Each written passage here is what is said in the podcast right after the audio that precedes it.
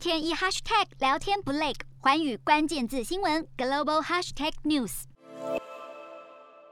美国国土安全部的网络安全及基础设施安全局表示，北韩的恶意网络行动包含窃取国防机密、以勒索软体抢劫加密货币，还有透过虚拟货币公司洗钱。美国与联合国的调查更显示，金正恩政权已经借由这样的网络攻击，获取多达二十三亿美元的非法收入，不仅用来投入核武、飞弹研发所需要的资金，甚至成为支撑北韩全国经济的后盾。根据韩国媒体报道，金正恩将核武、飞弹与骇客网络战视为三大战争手段，甚至称网络骇客部队为万能的宝剑。调查指出，北韩从环球银行金融电信协会的金融交易系统中窃取超过二十亿美元，还透过恶意软体窃取价值三亿一千六百四十万美元的虚拟货币。相较之下，北韩每年出口煤炭的收益约四亿美元。可见北韩骇客所得对北韩经济有多重要。去年十二月，就有美国电脑安全技术公司指出，北韩网络骇客部队能力卓越，与俄罗斯、中国、伊朗并称为骇客高手四大国。自从金正恩上任以来，北韩网络骇客的能力更随着时代不同不断进化。